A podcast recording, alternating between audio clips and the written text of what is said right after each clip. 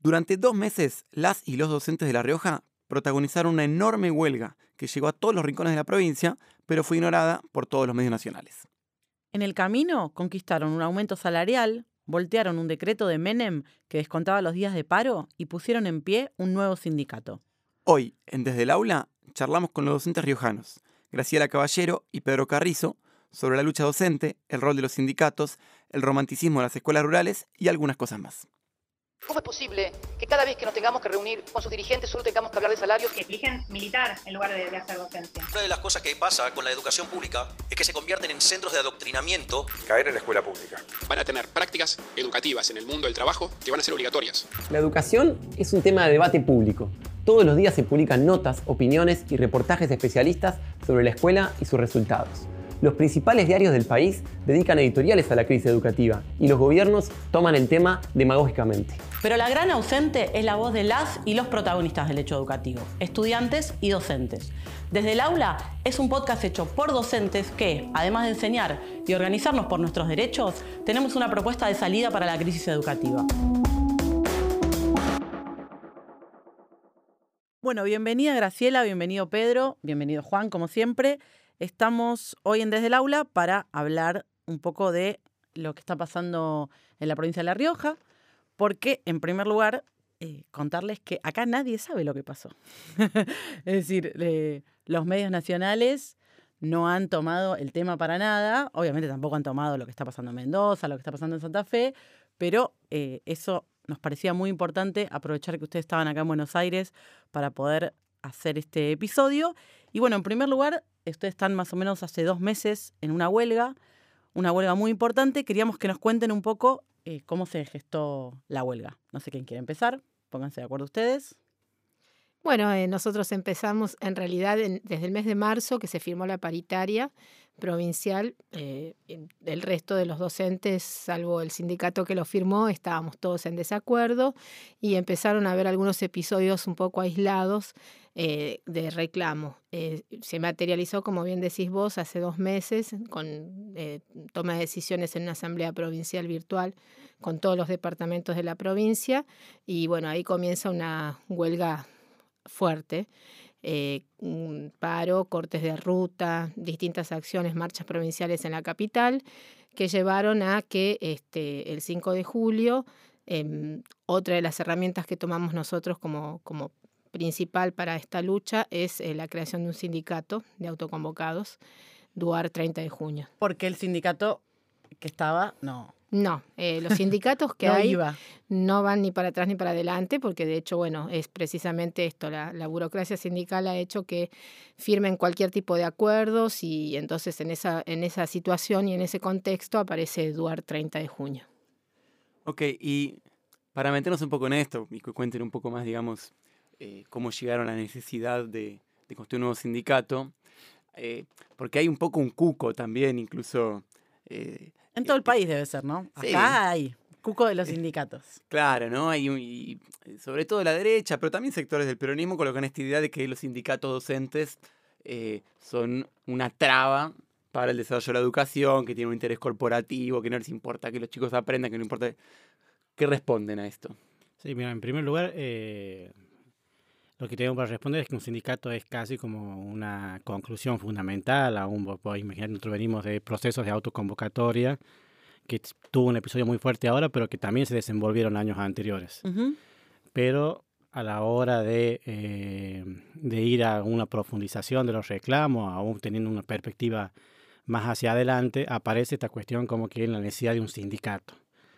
Entonces, eh, la respuesta que tenemos a estos ataques de las cuestiones sindicales es que eh, vienen con una cuestión intencionada para que los trabajadores no estén organizados para poder defender ante esta situación constante de ataques que, eh, que vive la, la, la, educación. Ellos necesitan sindicatos que no respondan, adictos, que estén adictos claro. y de hecho eh, muchos de ellos por los últimos gobiernos han sido cooptados, han sido prácticamente una cadena de transmisión de las políticas de ajuste. Y la gran tarea que tenemos los, docentes, los docentes en todos lados es recuperar esos sindicatos. Sí. No, y me pensaba recién, porque yo leí en algunas últimas movilizaciones que hubo 25.000 personas movilizadas en La Rioja. Sí, 20.000 personas. 20.000. eh, 20.000 personas ¿Y- fue la marcha más importante. ¿Y en una cuántos docentes hay en La Rioja? En La Rioja hay 15.000 docentes. Nosotros fuimos eh, a esa movilización en conjunto con los trabajadores de la salud y con los trabajadores de las organizaciones sociales, que nos movilizamos en forma conjunta en una multisectorial que se conformó en La, en la Rioja, de la cual después de un e- extenso debate los docentes autoconvocados decidieron sumarse a esta multisectorial y a partir de ahí empezamos a hacer estas, estas marchas provinciales, ya no de la docencia, sino de los trabajadores en lucha de la provincia. Claro, entonces, lejos de este prejuicio, digamos, del interés corporativo de la docencia en contra del resto, acá lo que se vio es un- una solidaridad, ¿no? Tal Y cual. Otros sectores de trabajadores, incluso que sus hijos por ahí están sufriendo de alguna manera la huelga, participaron y colaboraron con esta lucha. Sí, yo creo que en general, eh, el- La Rioja en general está muy movilizada, son los sueldos más bajos, creo que uno de los más bajos de todo el país. ¿Cuánto es hoy un cargo Eh, nosotros tenemos de básico de grado? 22 mil pesos. Eh, en, el Plan caso, potenciar. en el caso mío, que Sí. soy profesora de, eh, o sea, yo soy profesora de música, es menos incluso, te consideran como menos en, la- en el escalafón. Y bueno, eso creo que generó que no solamente eh, los docentes se movilizaran, sino este apoyo de los trabajadores en general, que todos tienen algún familiar o alguien eh, conocido que sabe la realidad del, del sueldo del docente, en donde hoy tenemos ejemplos, que es lo que analizábamos estos últimos tiempos, de docentes que cobran, por ejemplo, por una cuestión de zona, 6 mil pesos y gastan 18 mil pesos en, en trasladarse. O sea, por, por encima del, del sueldo cobran 6 mil más, y, pero gastan 18. Exactamente. Mira, Entonces, una, una cosa que les queríamos preguntar, porque, por ejemplo, nosotros, Juan y yo somos docentes de, de secundario acá en Capital. En Capital, el máximo de horas es 72. Es decir, ¿qué es lo que pasa muchas veces? El salario es una miseria, pero a veces antes de la huelga, porque obviamente también tenemos problemas con los sindicatos mayoritarios que transaron y transan y firman cualquier cosa, pero te lleva a autoexplotarte tal cual. antes que. Y yo muchas veces me empecé a enterar de esto, hablando con compañeros del interior, etcétera, y me di cuenta que nadie sabe esto, por lo menos acá en Capital. Que en muchas provincias no se puede hacer esto. No. Nosotros tenemos el máximo de 40 horas. Eso es lo que tenemos permitido. Eh, pero a esto también, bueno, vos sabrás, hay que sumarle lo que es eh, el transporte y demás. A eso sumale que nosotros tenemos distancias, especialmente en el interior de la provincia, Uf, muy grandes. claro. Entonces, eso implica que llegó un punto, que creo que fue el punto de inflexión, en donde directamente los docentes no, no pueden llegar a movilizarse hasta el lugar de trabajo. Porque pasa esto, o pones todo para, para transportarte o, o comes. Entonces hubo gente, y lo hemos visto, docentes que llorando nos decían, gasto más o menos 40 mil pesos y gano 60. No puedo comer con 20 mil pesos, pagar un alquiler. Entonces yo creo que eso fue lo que generó eh, la explosión más grande y la unión de todos los docentes de La Rioja, ¿no? Porque es, creo que es una de las veces que siempre hacemos el análisis, estamos todos juntos, o sea, el del pueblito más chiquitito hasta el de La Rioja capital o el de Chilecito, ¿no? Claro. Claro, y un tema incluso que hablaba antes con Pedro es que la huelga fue particularmente fuerte en las escuelas rurales y en los pueblos más pequeños. Ah, Sí. relacionado con esto de los viajes. De los viajes Sí, claro. sí, eh, tiene ahí dos, dos cuestiones ¿no? Um, que analizábamos nosotros después de a mucho hablar con los compañeros que trabajan en estas escuelas rurales. Yo también trabajo en una escuela de ámbito rural, eh, que es el tema de, eh, de que surgió en, las, en los lugares más lejanos a la capital, a la capital provincial. ¿sí? Y que tenía eh, esta cuestión de, de tener que trasladarse, no hay transporte urbano ¿Cuánto, Pedro, interurbano. ¿cuánto para- tiene que viajar mm, promedio, por ejemplo, un docente que trabaja en una escuela rural? Yo viajo aproximadamente una hora para poder llegar a la escuela.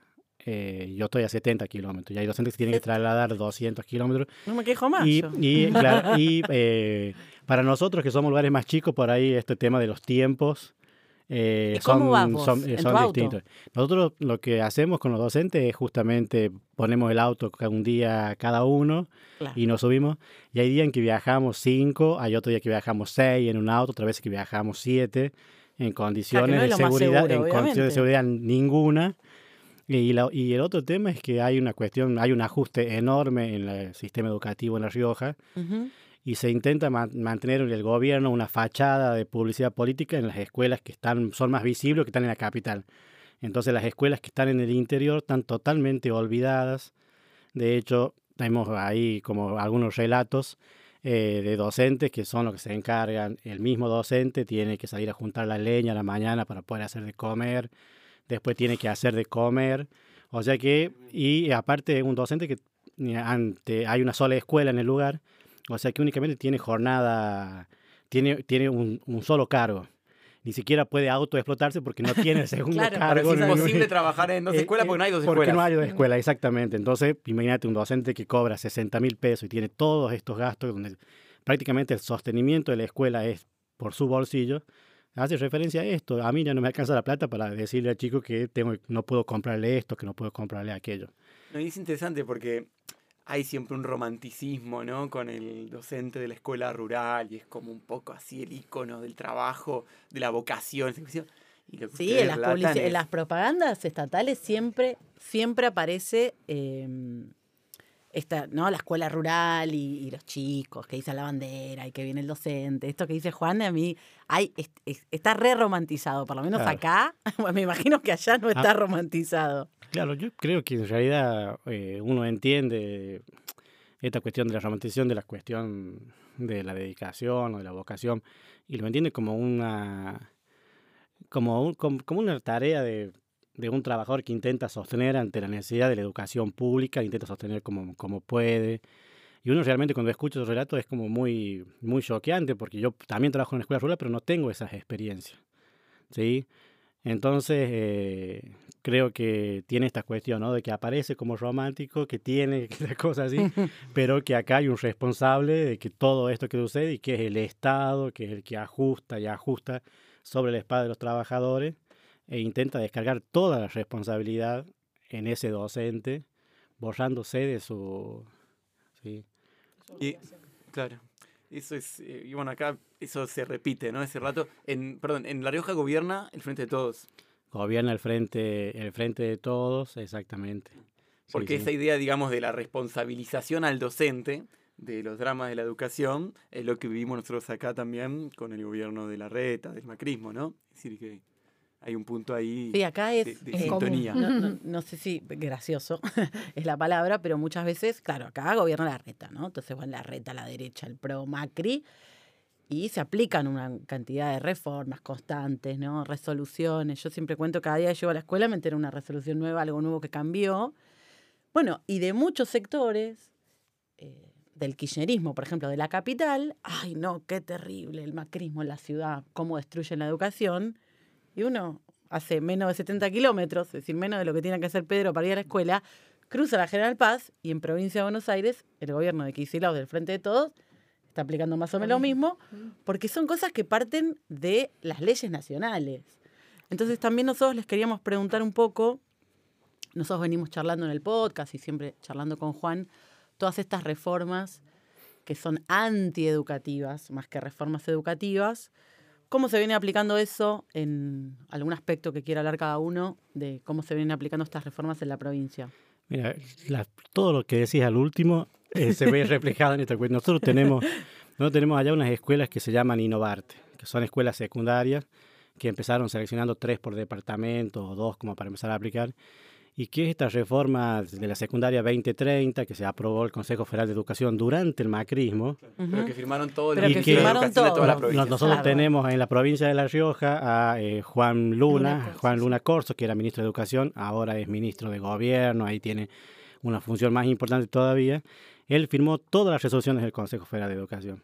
Y ahora que cambió supuestamente el signo político del gobierno nacional, siguen aplicando esas mismas políticas de las escuelas 2030, las siguen aplicando con este gobierno nacional de los Fernández y de Quintela en el caso de la, eh, de la provincia, que implica un deterioro de la educación a niveles, yo creo, ya eh, casi de, colapso, porque digamos que los contenidos han sido prácticamente eliminados. sí, los contenidos es algo que venimos... Sí, bueno, enseñas, Pedro? Yo enseño lengua y literatura. Por ejemplo, a mí me quedo como contenido únicamente comprensión lectora y producción escrita. Eso es un contenido. Eso, todo el resto no importa. Todo el resto no importa. Nosotros enseñamos antes todas las cosas a la macana, porque al chico no le sirve nada. Pero en realidad se está poniendo... Y aparte hay ahora empiezan con este tema de los trabajos. leer, por- leer tra- cuentos, ¿para qué les va a servir? Si van a tener que ir a un trabajo o saber mierda. cómo disfrutar mejor un cuento, para qué le va a Exacto. servir en la vida, pues la imagina nada de eso se tiene en cuenta. Pero aparte han aprovechado eso para eh, recortar las horas en distintas materias, en distintas asignaturas. Entonces también hay todo un proceso de ajuste ahí, porque supuestamente estos proyectos que se arman en las escuelas, los proyectos interdisciplinarios, que es lo que están impulsando con estas Ay, lo mismo que políticas. acá. Sí, bueno, vos te das cuenta que hay un deterioro de los contenidos y en segundo lugar te das cuenta que va a llegar un momento en que te van a decir, mira, ahí tengo tres en el aula juntos a la misma hora, hay dos que me sobran. Así Docentes. que, claro, porque Claro. entonces te dicen, bueno, Claro. voy al, ya no necesito tres, necesito dos, después de decir necesito dos, necesito uno. Claro. Entonces hay todo también un proceso de ajuste ahí y de deterioro en las horas, cátedras. Ahora que se está debatiendo esto de agregar una hora en la primaria, Ujú. en la secundaria en realidad Se están eliminando ahora. se están, se están eliminando, pero con el mismo sentido, con el mismo sentido de estas horas que se agregan en la escuela, en la escuela primaria, que, que son para hacer avanzar unos ajustes, digamos, en la educación. Así que, eh, las reformas han avanzado, estas reformas que se acuerdan con el Banco Mundial, el FMI, todos sabemos que ahí se, se discuten las políticas educativas, han avanzado antes con el gobierno de Macri y hoy lo están haciendo con el gobierno de los Fernández. Sí, sí, ahí no, no hay grieta, ¿no? No, en las no. reformas educativas vemos que no hay grieta. ¿Y vos, Graciela, qué, qué materia das? Yo doy música. Ah, en ya lo dijiste, primaria. perdón. Sí, sí, sí, sí. Dijiste que das música. Y para, eso me quedó, me quedó picando. ¿Le pagan menos a un profe de música que a un profe de historia, por ejemplo? Es- en la Pasa que en primaria, primaria no hay profesor de historia, sería No. un maestro grado. exactamente, nos pagan menos a los Pero profes especiales. ¿Tenés de menos horas? O... Y te pones a ver y no sé si tenemos menos horas, porque en realidad, o sea, está bien, o sea, vos entras en otro horario, pero si te pones a comparar la currícula del maestro de grado y el del maestro de especial, en definitiva, en horas es más o menos lo mismo, ¿no? Pero bueno, sí, o sea, en la primaria, con el, como decía Pedro, con el tema de la hora de más, es ahora toda una discusión. Eh, en el caso nuestro, por ejemplo, particularmente en mi escuela, tiene una hora de prolongación horaria, así que creería que no se va a aplicar, pero, o sea, eso va a repercutir mucho en, las, en los docentes que tienen escuelas comunes porque no les va a dar el tiempo, o sea, porque tenemos recortado que te, te- te aumentan una hora más y no llegas a ese segundo cargo, en el- Claro. el, caso del eh, hipotético, el que tiene la posibilidad El de hacerlo, ¿no? Claro, el que tiene más de una escuela en su, Claro, en su claro. zona. Sí, claro. tal cual. Es imposible. Así que eso también es un problema que ya empezó a generar algunos debates que eh, primero se hablaba antes de las vacaciones que ya se iba a implementar y creo que, bueno, un poco el tema del- de, de la lucha docente dejó que mm, como que no, era agregarle más leña Le al puso un freno a sí, eso. le puso un, sí, no sabemos hasta cuándo, pero Ah, por y ahora volviendo a eso, un, un dato que salió eh, como parte de la lucha es que el gobierno tuvo que voltear un decreto que venía del gobierno de Menem gobernador. Exactamente, el decreto Cabero. ¿Cómo era es- eso? Una es hora, trabaja, hora no trabajada, hora no pagada, ¿no? Eh, bueno, en definitiva lo, lo voltea, sí, me parece que es parte del triunfo un poco de la lucha nuestra, pero eh, siempre hay un pero, ¿no? Pero, Pero siempre hay un pero con el tema de, por ejemplo, eh, particularmente se dio un aumento eh, remunerativo no bonificable de 6 mil pesos, ahora anunció con bombos y platillos el gobernador, pero con el tema de la lucha, de esta última lucha, nos, no, a los que nos descontaron, obviamente como lo pagan como proporcional, o sea, no lo vimos este mes, nos descontaron, no vimos el famoso aumento, nos sacaron el presentismo, entonces es como todo muy encubierto, muy turbio como, como se manejan ellos. Igual el tema de, o sea, de los descuentos de día de huelga también es una otro punto común a todos los gobiernos. Acá, cada vez que hay un paro, nos descuentan el día. sí, Digamos, hay- no hay decreto Caterbo, pero. Claro. Cabero, ¿cómo se llamaba? Cabero. No hay decreto Cabero, pero Cabero. funciona Pero igual. sí. Sí, es importante igual que saber o que sepan que no siempre fue así, ¿no? Obviamente esto es una cuestión de relación de fuerzas de la provincia, del distrito, lo que sea. No, no siempre fue así, es obviamente un avance contra la organización docente y la, y la lucha de los trabajadores. Y después, volviendo a ustedes, eh, vinieron a Buenos Aires para el Ministerio de Trabajo a inscribir el sindicato. ¿Cómo Ah, sigue eso. la cuestión? Sí, nosotros hicimos la presentación el 5 de julio en la delegación de La Rioja, del Ministerio de Trabajo, eh, y bueno, nos vinimos a averiguar en qué estado estaba el trámite, porque bueno, supuestamente eso tiene un... Seguro reágil fue el trámite. Olvídate, sí, eh, desde el 8 de julio está, no sabemos dónde, Ah, parado. claro.